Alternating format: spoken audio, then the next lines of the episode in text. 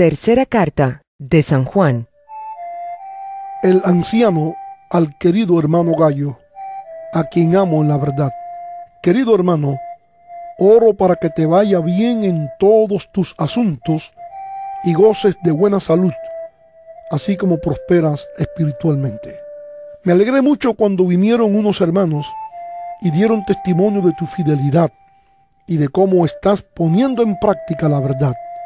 Nada me produce más alegría oír que mis hijos practican la verdad. Querido hermano, te comportas fielmente en todo lo que haces por los hermanos, aunque no los conozcas.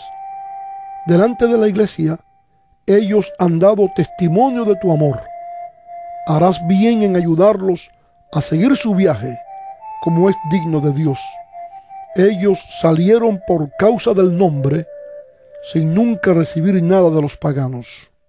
Nosotros, por lo tanto, debemos brindarles hospitalidad y así colaborar con ellos en la verdad.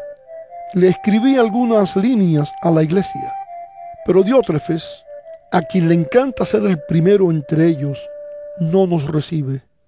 Por eso, si voy, no dejaré de reprocharle su comportamiento ya que con palabras malintencionadas habla contra nosotros solo por hablar.